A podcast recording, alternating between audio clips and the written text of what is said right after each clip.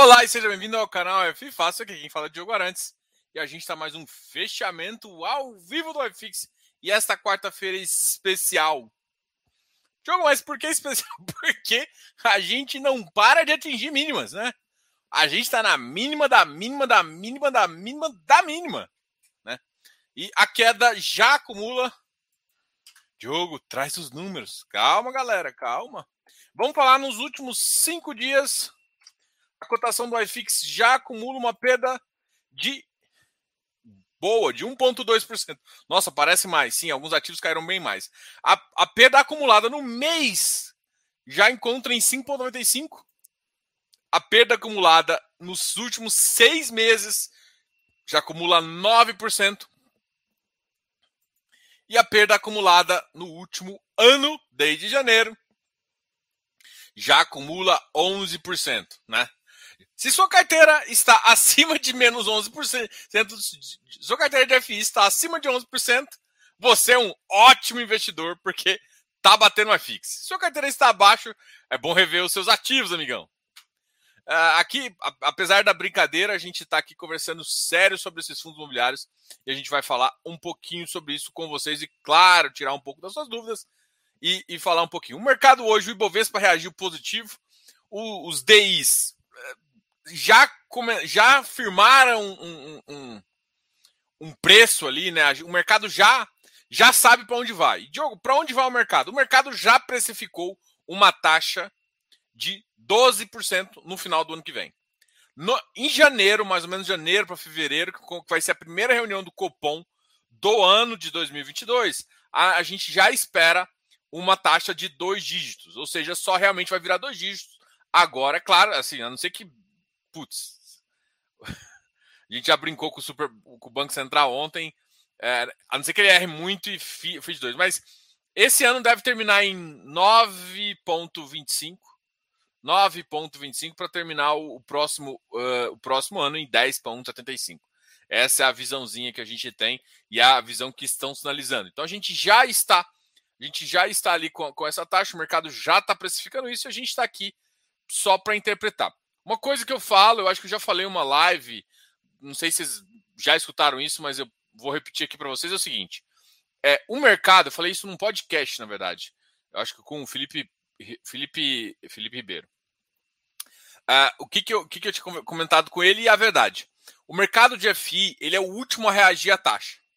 Por mais que todo mundo fale, nossa, a taxa estressou, aí o, o iFix começa a cair. O iFix cai lento, o iFix demora muito mais a se formar um preço uh, tanto positivo quanto negativo. O iFix é um ele é ele tem uma volatilidade menor intrínseca e ou seja o exagero que está tá tendo agora ele reflete muito mais o exagero que teve há três semanas atrás tá esse exagero que teve três semanas atrás a gente está vivendo um pouco disso é, eu esperava né e eu tinha comentado com todo mundo não não vou tirar o meu da, do, da roda eu esperava que em torno de 2,560 2,580 o iFix parava, para, pararia de ter uma queda, né?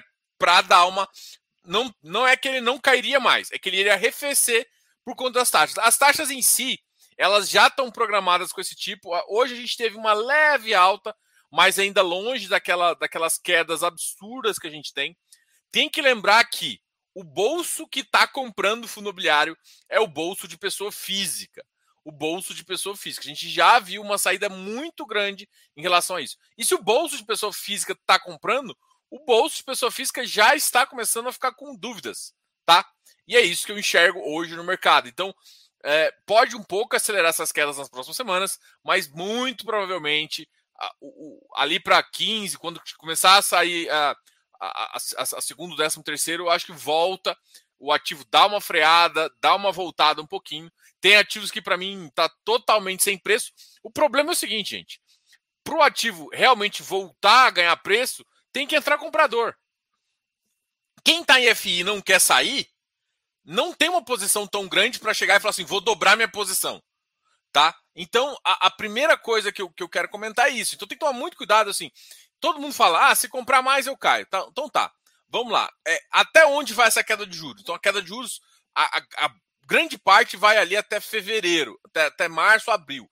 Nessa maior parte, pode existir é, essa queda pode continuar. Pode ter momentos de arrefecimento, momentos mais parados, mas até aí pode fazer. Dezembro, normalmente, por conta do fluxo de pessoas de 13 terceiro e de volume que entra, a gente tem uma estimativa sim que, que é um vai ser um ponto de uma inflexão ali onde ele pode virar, tá?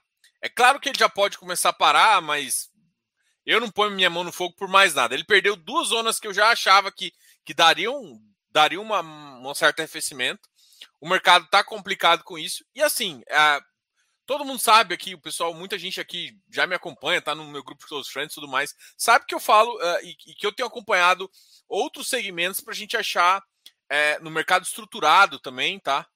Para a gente achar valores interessantes de entrada, tá? E isso, de fato, é o que hoje me importa, tá? Para quem quer ainda investir em fundos fechados, fundos estruturados, é o que eu estou procurando. Então, eu tô, pô, eu acho que o CDI realmente vai vai vai vai bombar. Então, pô, vamos vamos vamos pensar no que investir agora. Eu acho que a inflação sim é o problema do governo é que ele vai matar a economia junto.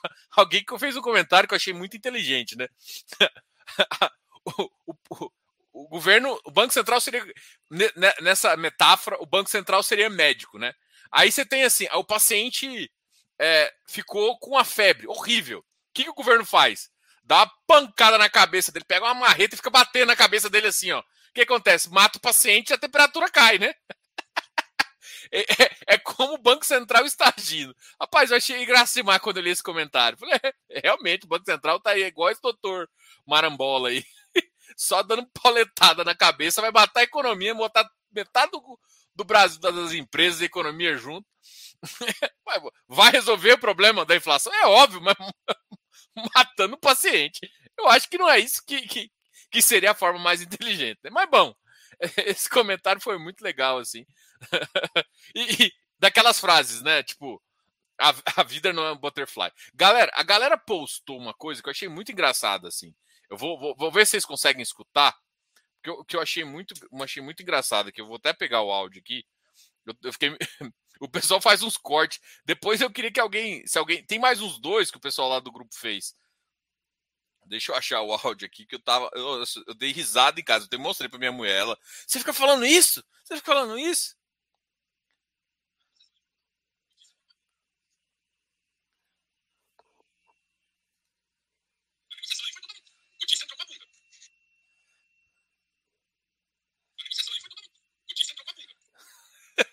Vocês escutaram? Não sei se ficou muito bom o áudio.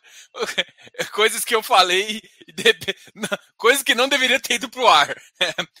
Esse vai entrar pro hall de coisas que não deveria ter ido pro ar. Gente, eu fico. Eu, assim, eu tenho, assim, aqui é um canal sério, tá? Eu sou consultor, CVM e tudo mais. Eu às vezes gosto de brincar, porque assim, não dá para resolver nada na porrada, primeira coisa. Não dá para resolver no xingamento, não é o objetivo aqui. A gente mostra algumas coisas que a gente não gosta, a gente analisa o mercado e vê erros, e erros vão acontecer. É um mercado ainda imaturo, que está amadurecendo, então à medida que vai amadurecendo, vai junto. Mas eu acho que o bom humor ajuda a gente a, a, a aprender, né, a continuar buscando conhecimento e ao mesmo tempo é, tentar atrair todo mundo e melhorar o mercado. Né? Meu objetivo é sempre melhorar o mercado, fazer um, um asset allocation legal para os meus clientes e sempre entender o que é melhor para vocês, tá ok? Qualquer dúvida também pode mandar no comentário. Eu, você pode ter certeza que eu leio todos os comentários de vocês. Nem sempre eu gosto, óbvio, mas eu leio. BRZP, dentro da categoria de equity, como está localizados os riscos de esportes? Está mais para o lado das utilities? Eu gosto da pergunta. Uh, pode ser considerado sim, Bom, o que, por que, que eu gosto do Porto? O Porto ele, ele oferece duas visões, eh, na, na, minha concepção de investimento. Por que, que Porto é, um, a, a, são, é uma das minhas. Não seria aposta, porque eu não sei se ele vai realmente subir, tá? Mas qual que é a minha visão? A exportação do Brasil continua muito forte. O agronegócio muito forte. A região e o que ele exporta, lá nem exporta tanto grãos de fato, tá? Mas uh, o que ele exporta lá continua em alta. Então, o tipo de exportação que lá se faz é uma exportação que vai crescendo e isso vai continuar. Parte da receita do próprio porto é, é uma receita que como é que a gente pode dizer? É uma receita que vem de dólar, que para mim não vai cair e tende, na verdade, a aumentar. Então faz um hedge próprio com isso. O Porto tem, tem possibilidades de aumentar a receita, de ampliar. Esses, esses três esses três segmentos juntos já me fazem muito animado ali com, por exemplo, a RZP, tá? O risco é, por exemplo, a gente está num país onde a exportação do Brasil sempre cresceu. Por mais que às vezes o nosso PIB não cresce, porque o que, que é um PIB? O PIB é claro que é a balança externa mais interna, né? E normalmente a gente está superavitário nesse, nesse quesito. A gente, país crescendo, a gente importa mais, mas a gente também exporta mais. A eficiência do nosso agronegócio é uma coisa espetacular e sempre cresce bastante, tá?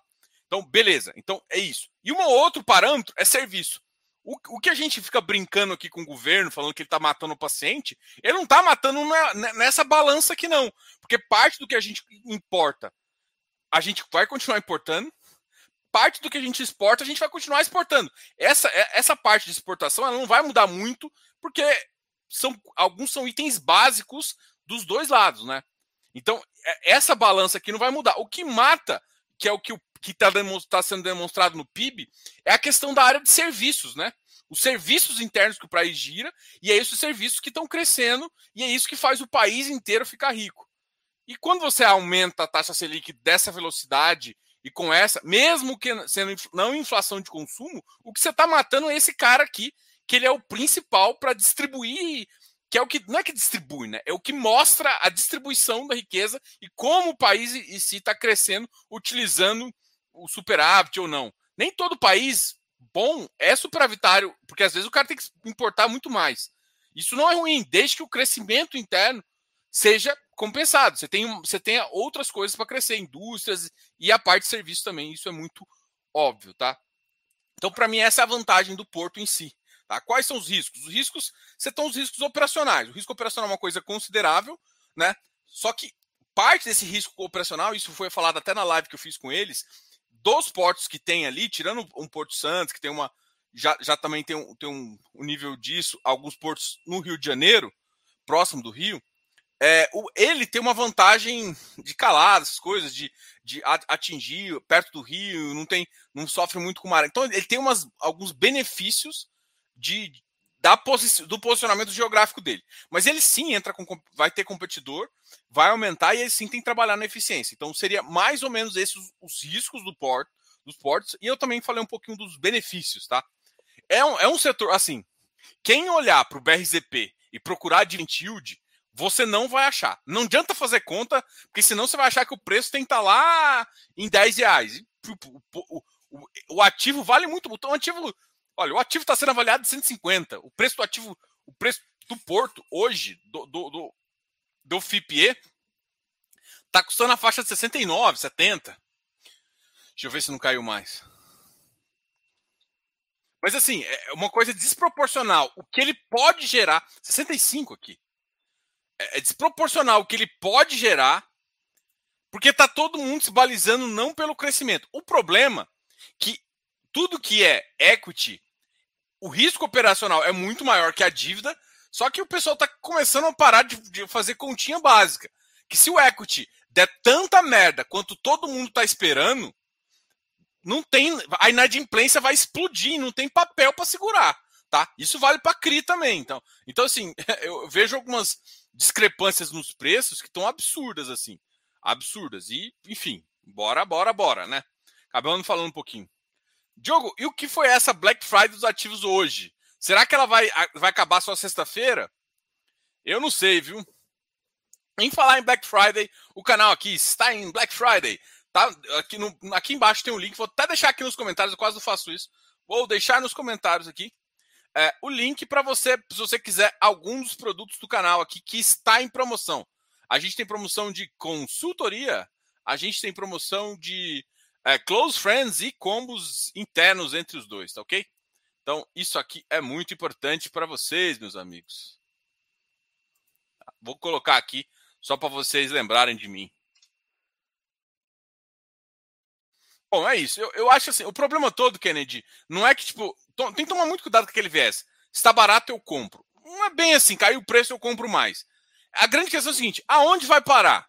O problema todo é que, assim, tem hora que você pensa assim. Eu, eu entendo que alguns ativos, sim, é difícil o cara não coçar a mão e não coçar no home broker. Ele olhou ali, ele vai comprar, né? Eu confesso que hoje eu até dei umas comprinhas. Mas tem muito ativo de tijolo que pode cair mais. Tem muito ativo de papel que caiu. Hoje, por exemplo, lançou o Mork, né? Uh, e caiu, por exemplo. O Mork foi um ativo que lançou ontem, é um, fundo middle, que a galera que entrou no ativo desde o começo, já sabia a taxa, entrou vendendo. Hoje ele finalizou em com 4% de queda, foi uma das maiores quedas. Uma outra queda também foi o, o, o RZAG, o Risa Agro, que também é um, uma coisa bem estranha. Vou, vou, tô puxando aqui o XPCA também. E hoje parece que foi a liquidação do JGPX, que também é um fundo agro. Vocês vão ver que eu vou começar. Meu objetivo aqui não é falar só de, só de fundo imobiliário. É óbvio que eu vou continuar falando, eu gosto muito do mercado. Mas o meu objetivo aqui é falar de fundos estruturados. Fundos fechados estruturados. Isso vai entrar FDIC. FDIC eu estou falando ainda menos, porque eu quero trazer umas, umas pessoas bem legais aqui para vocês conhecerem. Mas, ó, os FIAGROS, a gente já tem live marcada é, com FI. Uh, com. A gente pô, marcou live também com o pessoal do, de FIPE, de FIINFRA tudo isso para vocês cada vez mais aprenderem que, tipo, às vezes você vai ter que sair do mercado imobiliário, principalmente quem gosta de crédito ou de alguma estratégia diferente, para diversificar o seu portfólio e ficar numa estratégia bem diversificada e com potencial de, de ganho aí, tá? Mas eu sei que é, é tendencioso a gente falar Black Friday, mas pode cair mais, cara. É difícil falar isso, eu sei que vocês querem, não é isso que vocês querem escutar. Mas assim, eu sou da filosofia. Muita gente às vezes, pô, fala para ninguém comprar. Fala, cara, eu nunca vou falar isso. Porque primeiro que a decisão de compra é sua. Aí o risco. O risco eu acho que todo mundo tá enxergando. Agora, realmente, às vezes eu olho um. Olhou esse tempo atrás, o HGRE, para mim, tá absurdo. Hoje, olha, é, cara, a gente vai falar daqui a pouco. Eu vou compartilhar aqui minha tela com vocês para a gente uh, fazer essa análise aqui, tá ok? Boa noite a todos. Com a subida das taxas de juros ano que vem, há uma grande possibilidade de cair mais? Sim, Kennedy. Infelizmente, há uma possibilidade real de cair mais, cair até dezembro. Tanto é que alguém me perguntou, e aí alguém me perguntou, Diogo, quando que seria o piso que você acha? Eu falei, cara, 2,300 é uma, é uma referência forte. Pô, por que 2,300? Porque 2,300 foi quando eu vi entrar uma força compradora muito grande, mas muito grande ali em 20 de março. Então, 2,300 não foi. Porque o mercado tinha derrubado mais ainda, mas aí entrou uma força muito grande em 2,300. Então, 2,300 é uma referência importante. A, última, a outra referência importante aqui acabou, a gente passou já, né? Que seria o 2,500, 2,550 por aí. Então, o mercado já deu uma passadinha dessa referência, né? A gente está ali, ó, 2,546 ali, ó, 2, então, assim, a referência, a segunda referência era essa nessa faixa de 2,500, que eu acho que pff, vai o saco. Pode dar uma estabilizada um pouquinho, mas eu, se, se der mais um cupom forte ali, pro, do jeito que o mercado está reagindo, dezembro vai ser uma queda, pelo menos até o dia 15, ali pela metade. Depois o pessoal volta a comprar um pouquinho, dá um alívio na pressão, mas vai ser difícil. Eu, e eu que imaginava, e até todos os testes que a gente fez, até as, os nos pior, eu achei que a gente ia bater de 2,400, 2,800 ali. Aí um momento a gente achou que ia voltar em 2,800, a gente foi muito reagiu muito positivo depois daquela sexta-feira sangrenta, mas a, analisando agora assim, vendo o quanto o mercado tá porque assim, o, que eu escuto de muita gente é quanto que vai entrar fundo de pensão não, muita gente está perguntando de fundo de pensão. Os fundos de pensão, a maioria não vai entrar em primário. Desculpa. Então, o seu preço não vai subir. Quando, por que que às vezes o gestor está fazendo emissão? Não estou falando que essa é uma justificativa para todos, né? Mas é uma justificativa que, por exemplo, vai acontecer bastante. O cara não vai entrar. O cara quer um cheque grande e ele quer um cheque exclusivo. Ele não quer competir com. Não, quer, não quer ficar dando ordenzinha. Ele não quer ficar dando ordenzinha para em secundário para broker, não, tá? Então, um fundo de pensão não vai ser esse tipo que, não, que vai segurar o preço aí. Pode ser que um ou outro faça, uns menores podem fazer isso, mas não acho. Ou seja, o fundo de pensão não é o salvador. O, os, os, multimercados, que poderiam ser, é um dos caras que começaram a derrubar dentro do mercado, tá? Então, assim, multimercado te derrubou. Fundo de pensão não vai entrar. A única pessoa que salvou é as pessoas físicas. E cada vez mais eu vejo as pessoas falando que não estão entrando, que estão esperando, que estão voltando para renda fixa. Eu, eu, acho assim: fundo imobiliário já faz parte da carteira e vai continuar fazendo parte da carteira. Mas tá todo mundo tão. Quem tá dentro? Tá tão dentro que não dá para simplesmente dobrar a posição. E isso faz com que os ativos travem um pouco de preço nesse momento, mesmo com, com com ativos tão baratos. Em 2020, a gente tem que tomar muito cuidado que em 2020, quando veio essa, essa força compradora em, do, em 2.300, a, a, taxa de juros estava 2%, ou seja, já está. Na verdade, a taxa de juros estava 4,5%, mas a taxa de juros já estava baixa e muita gente já estava pensando em ativos de investimento. A gente está no momento oposto. A gente está no momento que a gente não sabe mais quando a taxa de juros vai cair. A gente está num período de alta, sem literalmente sem ver o final do túnel. Teoricamente, o túnel de, de, de juros futuros, baseado no DI ali, está na faixa de 24, 25. É, é quando, ou seja, sobe alto, sobe alto é foda, né?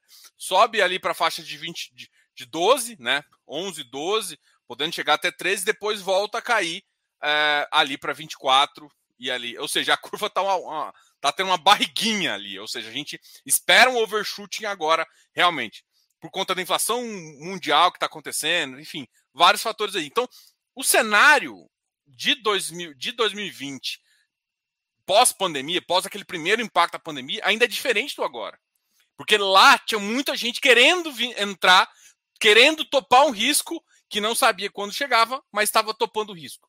Agora, o, o risco está tá sendo diferente. Porque todo mundo que já entrou, já entrou. Muita gente que está saindo agora está saindo machucado e não vai querer voltar ou está querendo diminuir a exposição. Então, isso, isso é uma coisa considerável, entendeu? Tem que tomar muito dado com, tipo, considerar risco, porque o problema é o seguinte: qual que é a visão que eu tenho? O preço pode ficar mais insano por mais tempo que você pode ficar líquido. Eu estou parafraseando uma palavra, as palavras aí de. Acho que Nassim Taleb. Mas uh, é, é, essas são as palavras, tá? O Rei Dália. Agora eu fiquei na dúvida. Se alguém souber, coloca aqui, que eu acho que eu estou errando aqui. A fonte da minha, do, do conhecimento aqui. E eu, e eu tô falando isso de, de todo coração. Não é para não comprar ou para comprar. É só para saber se. Diogo, eu vou comprar. Perfeito. Mas saiba que o mercado pode ficar errático por mais tempo. Ponto. Eu sei que pode ficar errático. Então, eu continuo entrando. Eu sou um cara pró fundo imobiliário pró. E é isso, eu, eu, ainda vejo vários benefícios, reinvestimento no curto prazo. Eu não, eu não, eu não dou dinheiro ali, não sei, eu só, eu só espero que suba. É isso quando você coloca num fundo aberto.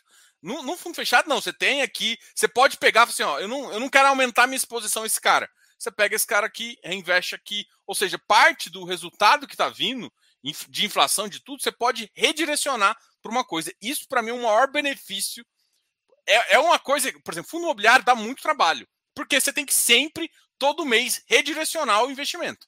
Se você, é claro, está numa fase igual eu, tô, só estou acumulando, só estou acumulando. Agora, se é numa fase já de vida, é também mais importante, porque você de fato não precisa mexer no, no, no, no principal ali, entendeu?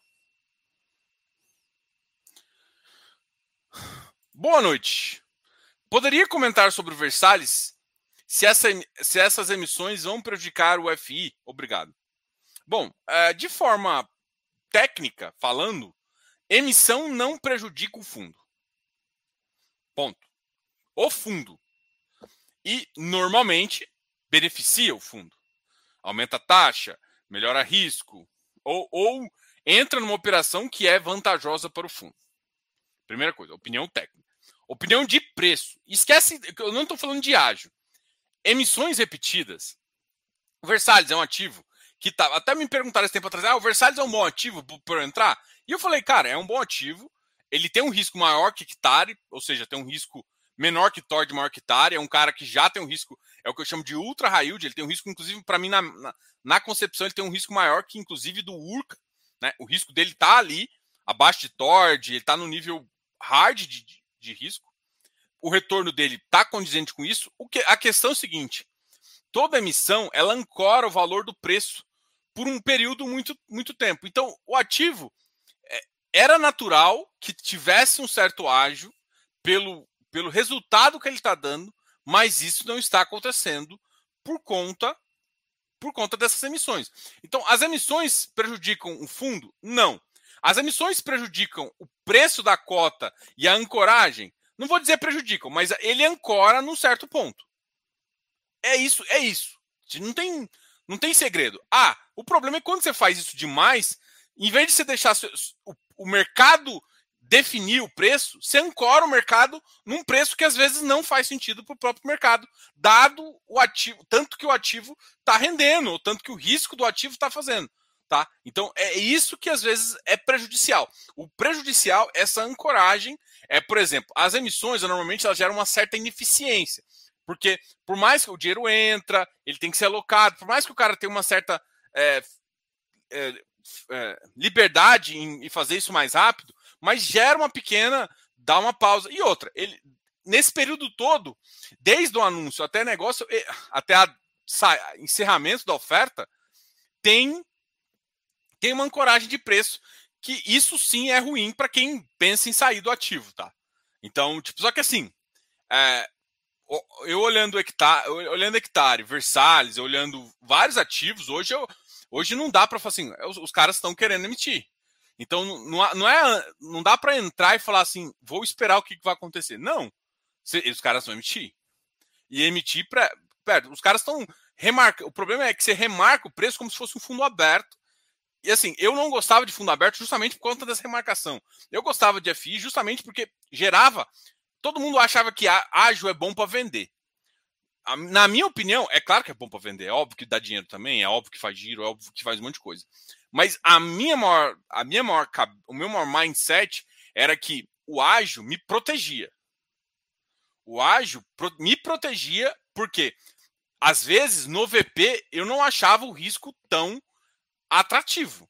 Mas com o ágil, o que, que acontece? Por exemplo, eu entrei no VP, tem um ágil de 10%. Esses 10% não é tipo, vou ganhar 10% quando eu vender. É que se acontecer alguma coisa, porque esse ativo tem mais risco, eu tenho 10% para sair. 10% de gordura, ou seja, porque o mercado não muito, normalmente, ó, o FI, quando ele cai muito, ele cai 5%. Então eu poderia desfazer da minha posição inteira com ágil. Então assim, era essa a minha visão. Hoje em dia não dá para ter, eu tenho que confiar no VP, porque é onde está ancorado o preço. Isso é ruim? Algumas pessoas não gostam, algumas pessoas. Eu, alguns ativos de maior risco, eu estou diminuindo a exposição porque eu acho que pode pode não fazer sentido. Não estou não tô falando, não tô falando do em si, mas eu estou falando em posições de risco onde eu vinha alguma coisa, entendeu? Então, é, era, mas assim, isso é minha, era a minha estratégia particular, né? Nem com, com em relação a cliente, em relação a outras coisas, tá? Mas é, falar que emissão prejudica, o FI é, é, é uma falácia, é uma, é uma coisa, uma inverdade. Tecnicamente, melhora ou faz isso. Agora, a, a, a perspectiva do mercado é ruim, né? Eu posso falar que eu tenho certeza que tem vários ativos que, se tivessem menos emissões, estariam, estariam com. Por exemplo, eu vejo o Habitat. O Habitat, o Habitat é um ativo de risco, tá pagando isso aqui, mas de tudo isso, ele fez uma emissão de 30%, que é uma emissão pequena, e de, olhando todo ele, é praticamente ele. O, Urca tá fazendo uma outra missão também meio seguidinha. Né? A gente até nem sabe se, se alocou tudo, porque agora vai sair o relatório, a gente vai conseguir enxergar isso. Mas assim, o Habitat foi o que tipo, fez menor, muita gente não gostou, não sei o que, mas olha só, fez de 30%, vai alocar ali em três meses, foi isso que saiu no relatório.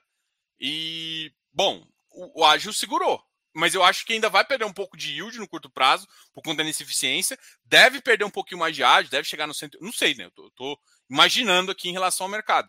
Entendeu? Então, isso eu consigo enxergar. Então, assim, os caras que fizeram menos emissões ou emissões menores, menos e menores, conseguiram ainda manter. Isso é uma distorção do mercado? Depende do ponto de vista. Se você, se você sabe entrar, se você está no canal, você tem que entrar no VP. Ah, mas você montaria uma estratégia para não ficar com ágil e ter essa segurança para poder sair caso uma ou outra operação e caso você queira também, né? Então, é, é basicamente isso. Mas o ativo ficar ruim é, é uma inverdade, tá? E eu tô de verde aqui, ó. Só mudando de assunto, eu tô de verde. Não é por causa da Black Friday, não.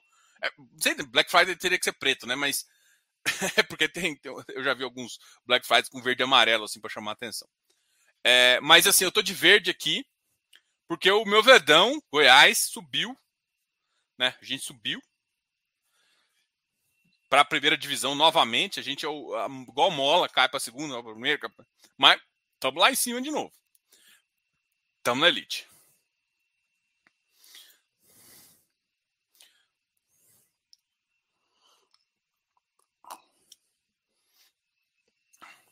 Já estamos antecipando a estagflação da inflação, a estagnação da inflação e Selic?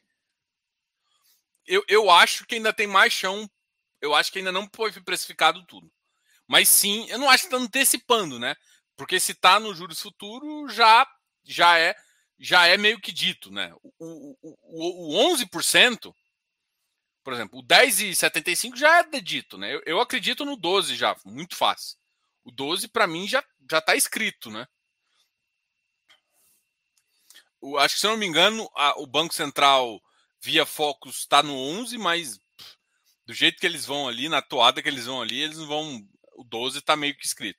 Espero que não suba tanto, né? Até espero que tenha um milagre aí no meio do caminho, mas milagres não acontecem no Brasil. Enfim. Bora, bora, bora. E o Xpin, hein? Peguei mais cinco cotas hoje. Vamos ver quanto tá o XPIN da Giana aqui. O maior, maior acionista a gente tem o prazer de ter aqui no canal. Caramba, bicho. 79. Tá de sacanagem. Nossa senhora. Ah, beleza. Ah, Os FIs vão demorar mais a voltar também, não é? Olha, Sim, sim. Assim, vamos lá. É, sim, no sentido, tipo assim, voltar para o preço de acomodação. Acomodação normal. É, vamos supor que você chame isso de VP.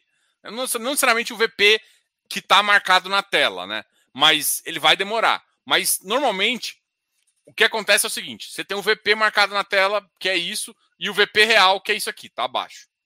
Quando o mercado melhora, isso aqui sobe. E o que a primeira coisa que acontece é essa primeira essa primeira essa primeira pernada quando o mercado melhora, que é que você tem que estar tá dentro do ativo, é, isso normalmente é meio rápido, essa primeira pernada.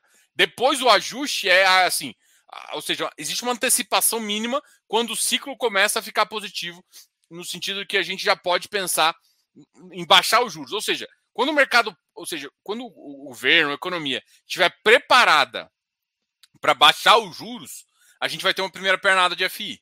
Ou seja, vai ter umas duas, três semanas subindo uns 11%. Aí depois estagna, faz uma estagnação naquele preço, faz. Então, assim, é mais rápido para voltar, mas como ele cai menos, ele também não, não, volta. Assim, ele vai demorar a voltar, mas ele cai menos, ele volta mais rápido. Ele, ele não volta tão tão mais dentro que os outros, né? Ele só é mais dentro para reagir na ida e para reagir na volta, tá? Ou seja, a bolsa vai bombar antes do que, por exemplo, a bolsa vai bombar antes do que os próprios fundos imobiliários. Os fundos imobiliários vão dar a primeira pernada, aí na hora que estabilizar e enxergar um positivo, aí a bolsa volta a dar uma pernada muito grande e o mercado reage e leva lentamente para a posição. Então, os fundos imobiliários eles são mais lentos, tá? Mas tem que tomar cuidado com lento e que, que não vai acontecer tipo assim, não, não ache que tipo, a bolsa voltou para 130 mil pontos, a gente não vai ganhar uns 10, 15%. A gente vai ganhar também. Só que, tipo, a bolsa volta em, sei lá, chutando aqui, em um mês, a gente vai demorar uns dois meses para chegar num, num patamar mais ou menos, entendeu? Mas não é uma coisa, tipo, anos que eu tô falando de diferença entre um e outro.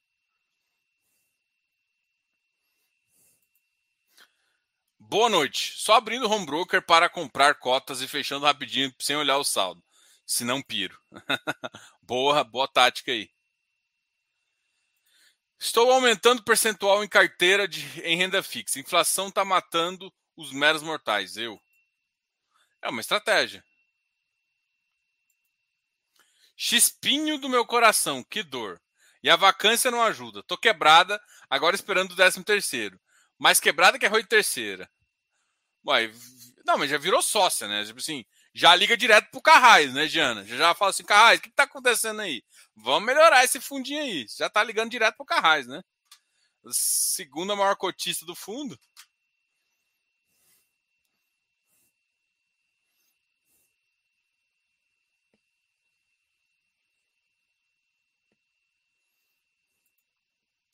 Uma dúvida é a questão dos dividendos serem descontados da cota. Os dividendos não são descontados da cota, eles são retirados do preço pós mercado, na data ex. Se eu compro é, por 100 reais e paga um data ex, amanhã é 99. Ou seja, recebi um real dos próprios 100. Não necessariamente, né? Primeira coisa, vamos lá.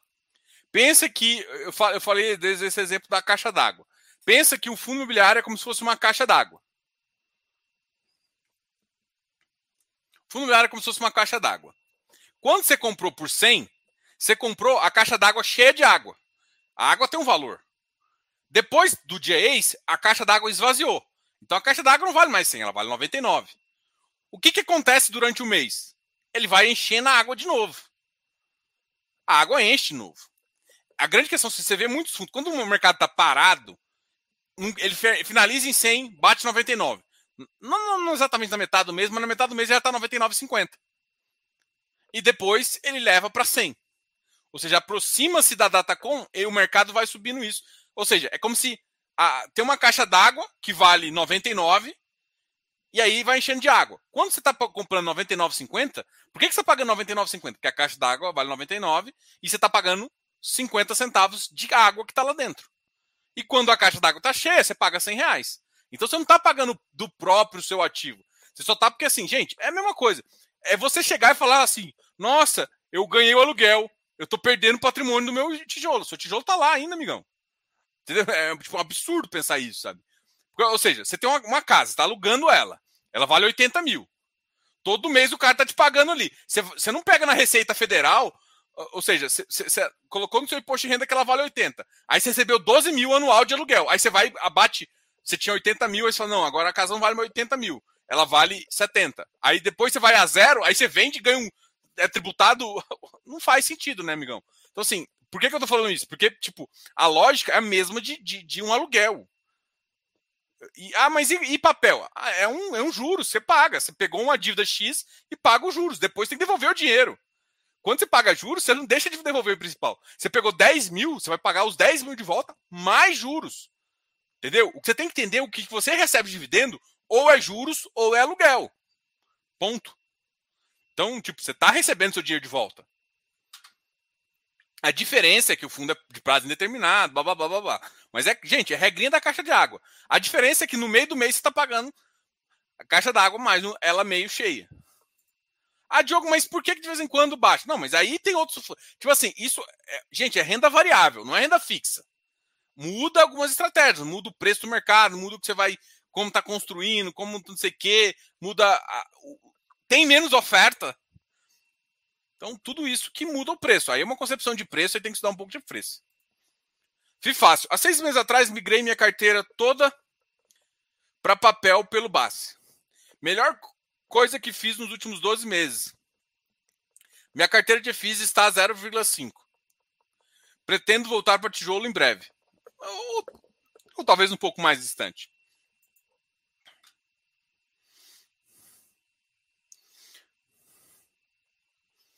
Tem que só tomar cuidado com seguir alguém que você tem que saber o que você está comprando, né? Não é simplesmente comprar papel, tem que comprar uma coisa boa. Porque senão você pode ter mais dor de cabeça.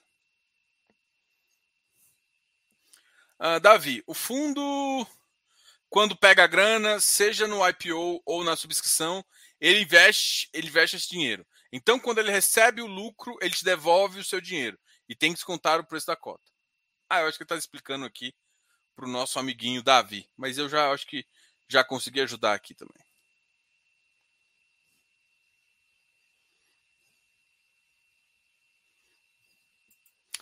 com a taxa básica de juros subindo mais 1,5, mais provável 2, nossa, se for 2, você, você, você, vai matar o paciente mesmo. Acho que o EFIX chega a quanto? Cara, eu tô, eu tô na fase do 2,300, tá?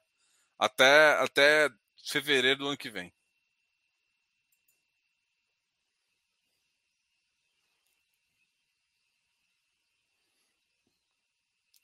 É, é, essa é a visão que. Essa é a visão totalmente errada. A inflação sim é um câncer, mas a Selic não é quimioterapia. A Selic, na verdade, é a paulada que o cara está dando na cabeça. Porque, na verdade, não adianta, por exemplo. É, eu entendo que a quimioterapia. É, quimioterapia pode ser até quimioterapia, porque quimioterapia pode matar o paciente também, né? Então eu acho que faz sentido. O problema todo é a dose dessa quimioterapia. A dose tinha que ser muito menor, porque, porque assim, vamos supor que você saiba que o. É, é que a gente vai entrar em detalhe médico aqui, que não faz nem sentido que eu sou engenheiro. Mas o que eu quero te falar é o seguinte: o problema todo, gente, é que quando você sobe Selic, a, a, o que você quer fazer é uma política contracionista. E não é isso que você precisa fazer nesse momento. E, e o motivo da inflação não tem a ver com uma, porque o mercado está se expandindo. Pelo contrário, o mercado já está se atraindo por si só.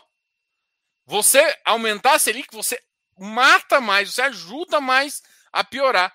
E por que, que eu estou falando? Porque, por exemplo, tem outros bancos centrais que sabem disso e estão tomando, porque cê, é muito melhor, porque senão você bate muito no mercado, é mais difícil ele recuperar. Então você tem que doses menores. É, o problema todo não é não é o tratamento, né? É, essa quimioterapia foi bom, é igual melhor que paulada, né? Mas o problema é o seguinte: em vez de você estar tá dando a dose de um, você está dando dose de dois, um e meio. Isso vai matar o paciente. É isso que eu estou falando. Você está dando dose muito maior. Você não está destruindo só as células ruins, você está destruindo tudo. Porque a sua dose está fora de sério. E você sabe que o seu problema não é. Sua, inflação não é produzida pelo, pela, pelo que você está querendo. E aí você gera dois problemas. Porque você atrai capital para o governo, aumenta a sua dívida pública, que já aumentou, e que, que acontece? Normalmente a inflação permanece ainda por tempo, porque você não tem, você não tem emprego de fato, você tem que voltar a dar mais dinheiro. Cara, e aí o dinheiro cada vez vale menos. Isso, vez, isso pode virar um, um estágio pior, que é, que é o que a gente chama de inflação. Que aí você mata as empresas e aí o Estado fica controlando tudo, tentando resolver os problemas que aí mataram de tudo. Então, assim, tipo, eu não acho que a gente está num, num cidade tão grave, mas também não estamos tão longe, assim.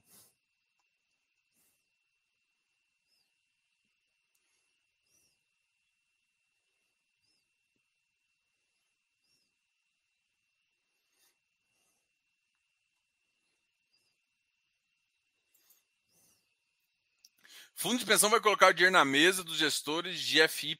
Cara, olha só, gente. Vocês estão, achando que fundo de pensão. Quem te falou que fundo de pensão? Fundo de pensão vai entrar primeiro. O fundo de pensão vai entrar. É, os fundos de pensão eles vão entrar no mercado uh, via primário. Eles sim vão fazer isso. Mas a primeira coisa que eu quero te falar é o seguinte: fundo de pensão normalmente não tem uma gestão muito ótima. Normalmente é gerido por, por ex-funcionário, por, por, funcionários assim. Então, normalmente, fundo de pensão, o objetivo do cara é ganhar 5%, 3% acima da inflação. Então, com, como está um spread tão alto nas NTNBs, o cara não vai olhar para o fundo imobiliário. Ele não vai correr o risco. Então para de achar que quem vai salvar. Tipo assim, é igual você tá achando, achando que alguém vai jogar a boia. Não, nada. Nada, porque senão você vai morrer afogado. Não adianta esperar a boia. A gente tem que resolver por. Ou seja, ou seja, o mercado vai ter que resolver por a gente. Não vai ter que depender de um terceiro para salvar. Para de achar salvador que não existe. Ninguém vai te jogar a boia. Não, é, não vai entrar um fundo de pensão. O fundo de pensão vai entrar, mas se ele entrar, ele vai entrar no primário machucando mais você do que. Ele vai obrigar o cara a fazer uma emissão a 70 para entrar barato e vai te matar mais ainda. Porque ele não vai, ele não vai pagar caro. Gente. Para de achar que ele vai pagar caro. Primeiro, o risco do cara é outro. O cara quer correr menos risco. Quer ter menos trabalho correr menos risco. Então ele não vai em imobiliário. Para investir imobiliário tem que ser muito melhor. Tá? Num preço muito melhor. É John Keynes? Ah, eu achei que era. Can remain rational longer than you can remain solvent.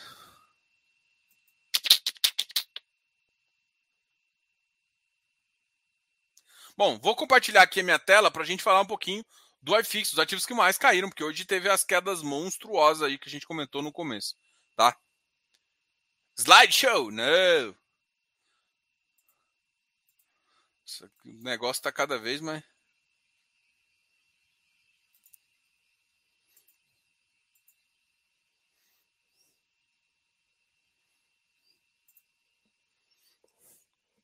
Bom, o ativo que teve a queda maior foi o ativo, inclusive, que foi que acabou de entrar no mercado hoje. Foi o MORC 11.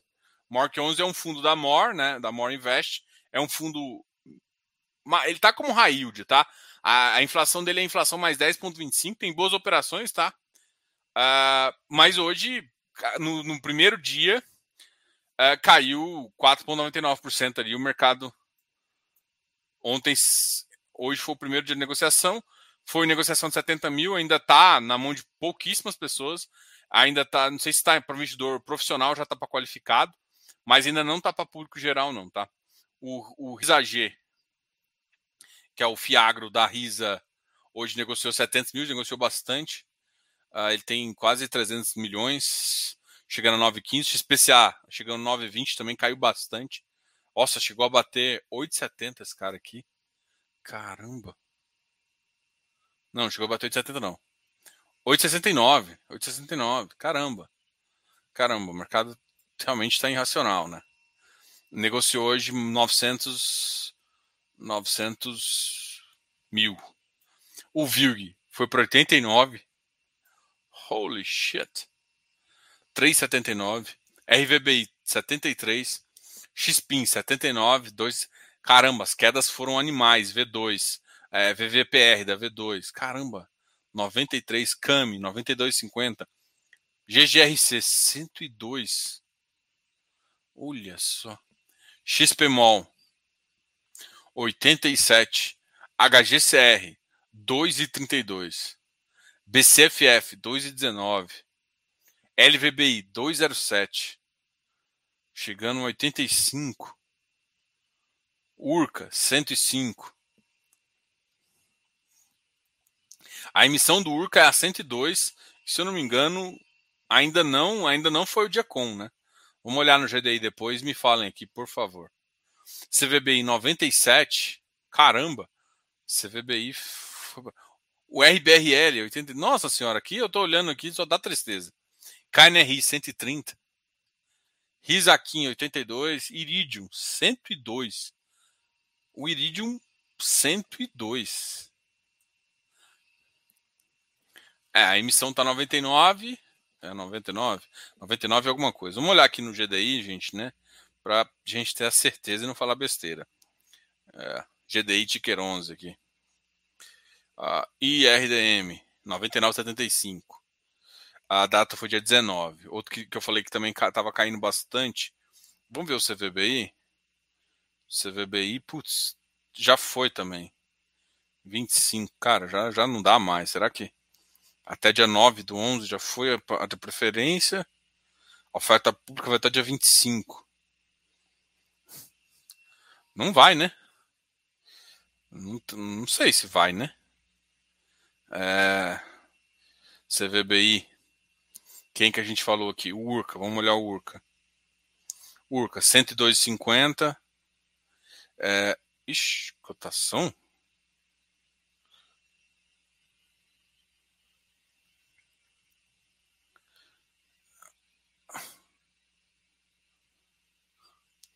É, proporção 53%, uma proporção grande. Dia 26, ainda nem virou a data do Urca. Caramba, é, a galera pode comprar o Urca 105 com a proporção de 153. Cara, tá abaixo do que.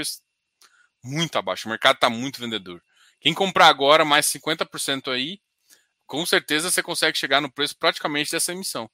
102, 103 por aí. É. Tá fácil não. Até os ativos que tinham bastante ágio não seguraram. O XP, o HGLG chegou a 155. Cara, um monte de queda. Iridium, que eu falei já. XPCI também uma queda de 1,48. XP de 1,22. BRCR 1,19. Tegars 1,12. MFI 1,12. Ouri 1,11. ALSR 11. Vixe, já tá na fase 102. Irim 113. O Irim ainda não caiu porque também não tem gente vendendo, né? Mas logo lança uma emissão e vai lá pro saco. MOL. Kizu, Kizu 718. HGPO. Ah, HGPO caiu um pouquinho, mas tá 224. É aquela queda de brincalhão, né? Deu me livre. F, FLCR. E Fixbari. Vamos pegar agora quem, quem subiu, né? Vamos ver se teve. teve poucas crianças que subiram. Ah, não teve nem tão poucas assim. A BCP subiu, mas tinha caído bastante. RBRF também está numa faixa bem baixa. HGBS, EVBI, HGRS 114, ele chegou a bater 113 ali. Uh, putz, a FOF, a gente vai falar de novo com o pessoal da Aliança sobre a FOF, que também está muito barato.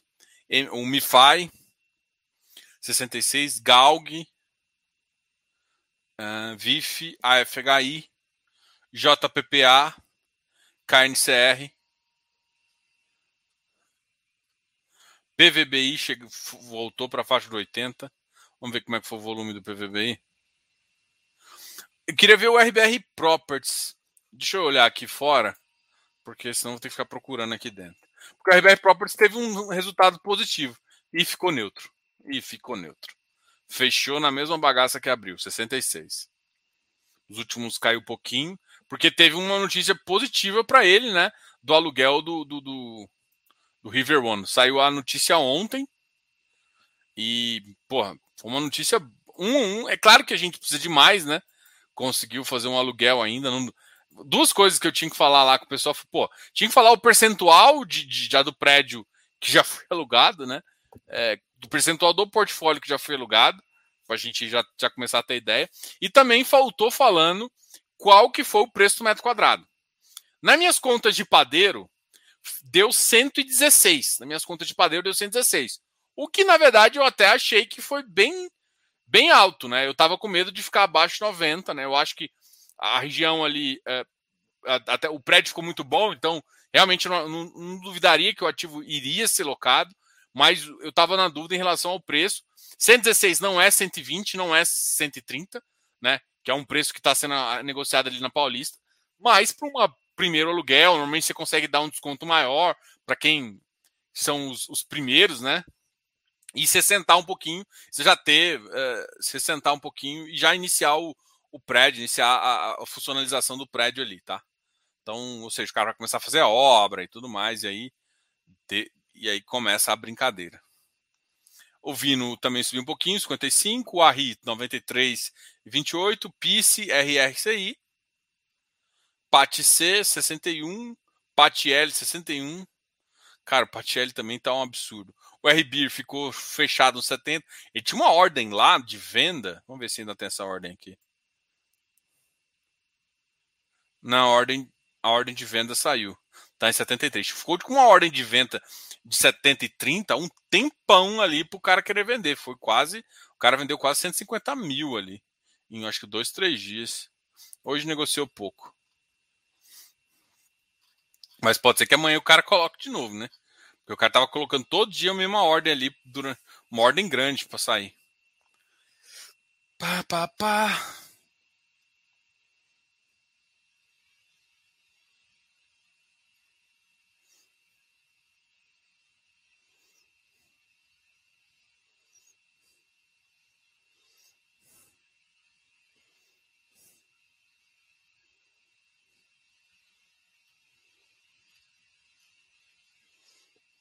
Vamos ver o que vocês estão falando, tamo junto. Só a galera do, do Xpin aqui. Diogo, se quiser entrevistar o Pedro Carrais, basta acertar, basta acertar com a Giana. Também, tô vendo isso. Depois você me fala o que, que ele te falou, Giana, sobre o portfólio, se, qual é a previsão de alocação. Fala aí. Oi, professor investidora. Cadê, cadê, cadê? Deixa eu voltar minha cara aqui. Nossa, eu tô. Nos FIs de papel, você exclui aqueles que acruam rendimento, distribuem a novos cotistas dinheiros antigos e com a taxa muito alta acabam comendo prêmio. Cara, Alex, depende, cara. Às vezes tem ativo desses que, que tem. Por exemplo, gente, o Kiné é um ativo que não acrua, distribui sem acruar, mas é um ativo que vale a pena, ele tem baixo risco e tal. Cara, eu, eu acho assim, eu entendo, eu entendo a, a. eu sei que assim, muita gente colocou é preocupante, às vezes, você distribuir por competência e não caixa. Tem uma certa preocupação. mas também eu acho que colocaram muita pilha em relação a isso. Tá? É, esse é o sentimento. Então, assim, não dá para se guiar 100%. É claro que você tem que ter um, um, nível de. Pô, eu não vou ficar com o cara só, só, me, só me paga competência. Eu ficaria com isso. A não ser que seja o Kiné, né? ou seja, toda regra tem exceção. Mas, assim, é claro que a gente observa para entender o risco que você está correndo a mais ou a menos, né? E o risco é mais por conta da inadimplência, se gerar um, um aquele tem que fazer um provisionamento para perdas, né? Isso, isso, só precisa acontecer se realmente você tiver ativos ruins no portfólio. Então, putz, é, eu analiso, mas mais para entender qual que é o além se ele tem um risco adicional disso, né? Então, alguns ativos eu vejo que tem um risco e tudo mais, aí eu penso aqui. Nos FIs de papel, você exclui aqueles que. Ah, já respondi isso aqui. Fique quietinho aqui. Ô, oh, mentira. O professor, o professor sabe muito aqui. Todo remédio é também um veneno. O que muda é a dose. É, o problema é que a dose do governo é sempre uma bosta. Antônio, quem dera. Uh, retiraram o touro dourado. Da... Não, isso daí eu, eu, isso daí eu até perguntei se vocês queriam. Duas coisas que eu perguntei, eu achei até, eu achei até legal vocês me responderem. Vou até voltar aqui, porque a minha, minha memória é muito ruim. Eu fiz duas perguntas, né? Eu falei do se o pessoal tinha visto a notícia do River One. Muita gente viu, então isso é importante, ou seja, galera. Mas mesmo muita gente vindo, o meu preço não subiu. E eu perguntei assim, gente, vocês querem que eu continue postando é, a taxa de juros? 89% das pessoas. E eu falei assim, gente, eu parei de postar alguns dias, porque a, o buraco estava tão alto, por exemplo, hoje bateu 8,72, mas teve dia já muito alto. O buraco estava tão alto que eu falei, cara, eu não vou ficar postando, não, senão o pessoal vai ficar com medo. É, o mercado está muito racional. E eu perguntei para vocês, o que, que, vocês preferem? A maioria, foi uma maioria até que voltou bastante, tá? A maioria, 89%, preferiu que eu, uh, que eu continuasse colocando. Então, vocês querem ver ainda a curva de juros, até para entender que a, a, curva de juros não está toda precificada no iFix, tá? Eu até comentei isso. Touro de ouro da B3 foi removido. Vale a pena fazer um comentário? Aí eu perguntei para vocês também. E aí, quer que eu comente isso aqui? A resposta foi 88, 78% que não. E também teve uma votação bem expressiva. Então, o pessoal pff, fala de ativo, não fala dessas bosta não, que eu nem quero saber. Basicamente isso.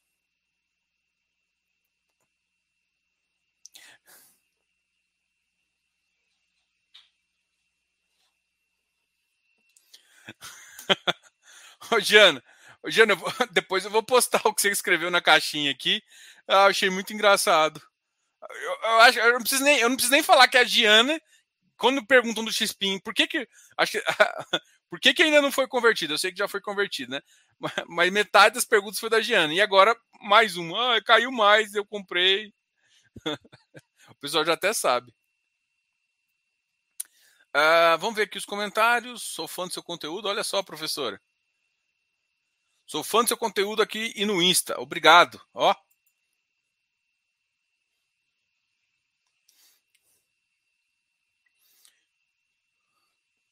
mais conhecido como Morte Lenta. Ai, galera, engraçado. Aproveitei para comprar um pouco de Mork 11. Legal. O ativo é bom, tá? Eu gostei lá do, dos caras, gostei dos ativos. Nananana. Diogo, frase clássica. A diferença entre, a, entre o remédio e o veneno é a dosagem. Tem FI pagando pior que renda fixa. Mas é óbvio que vai pagar. Não, nem, FI nem. Assim, FI de papel até pode pagar igual ou melhor que renda fixa. Porque, por exemplo, se for IPCA mais alguma coisa, ele pode pagar mais do que a renda fixa. É natural que isso aconteça. Tá? Agora, o tijolo, não necessariamente.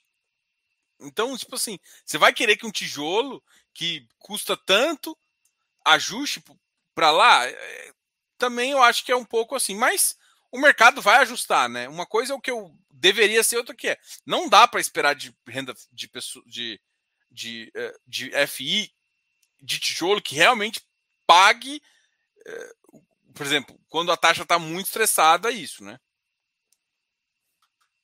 Porque você tem a valorização do imóvel, né? Coisa que você não tem na renda fixa. A renda fixa só te entrega a taxa de juros. Não adianta você querer que o aluguel te entregue a taxa de juros mais a valorização, porque aí você está querendo uma TIR muito maior do que você está pedindo. Mas o pessoal não, não, faz conta de retorno, né? O retorno tem que ser maior que a taxa de, de, de juros, tá, gente? O retorno tem que ser maior. O dividend yield é que não.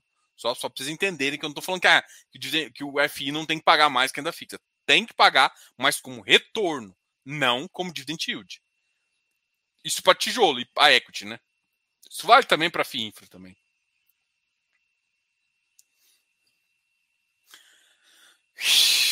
Eu vejo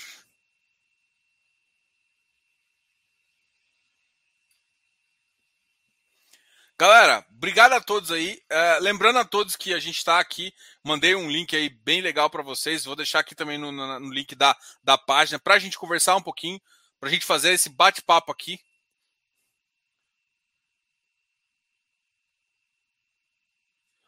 É, enfim, eu sei que tá muita, muita gente colocando várias mensagens do Banco Central. Assim, é o que eu acredito, tá, gente?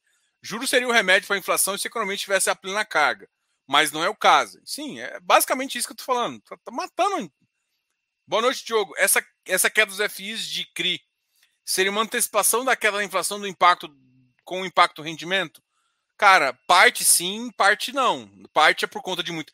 A maioria dos ativos que caíram mais estão envolvidos com muitas emissões. E outros são fundos novos. Então, tipo, que o mercado ainda não, não viu o resultado dele para entrar comprador os ativos. Tem assim, o mercado, ou seja, só cai de preço quando o mercado vende.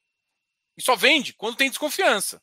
Ou quando tem novas cotas, tudo mais. Então, o, alguns ativos também que a tempestade perfeita, e por isso que alguns FIs de papel estão caindo também.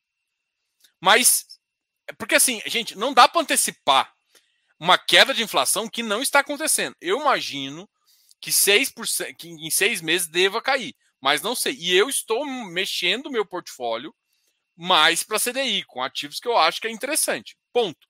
Isso, isso, é, o que eu tô, isso é o que eu falo, que eu estou fazendo. Tá? Galera, muito boa noite. Lembra que a gente está na semana da Black Week, né?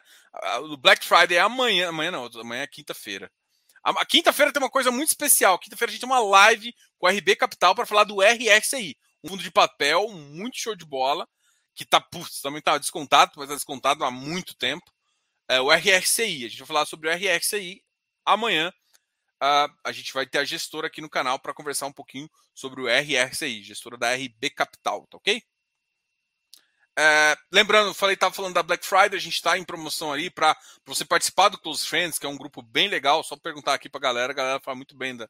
É, além do, do Close Friends, a gente também tem consultorias e combos ali para ficar, você entrar com a consultoria. Entra, a gente vê, vê sua carteira, faz uma estratégia, depois você entra para trocar uma ideia e aprender um pouquinho lá com todo mundo, tá? A gente fala muito de fundo imobiliário, fala também de FIPS e ES e e agora a gente começou a falar também do mercado de agronegócio, dos FIAGROS também. Além, é claro, dos FIIs agros, tá? Só para deixar bem claro. Galera, obrigado aí. Não deixa o seu...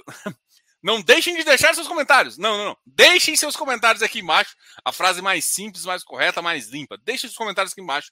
Qualquer dúvida, me chama aqui. A gente está no Instagram, está aqui para responder também suas dúvidas ou tentar responder. Eu, eu, não vou nem mais responder, porque hoje, hoje a gente não consegue responder todo mundo, mas eu sempre tento responder todo mundo. É, deixe perguntas, principalmente lá no Instagram, é mais fácil responder, eu respondo lá. Aqui a gente lê os comentários, alguns comentários a gente tenta responder também, beleza? Muito obrigado a todos, até a próxima. Fui! Tchau, tchau!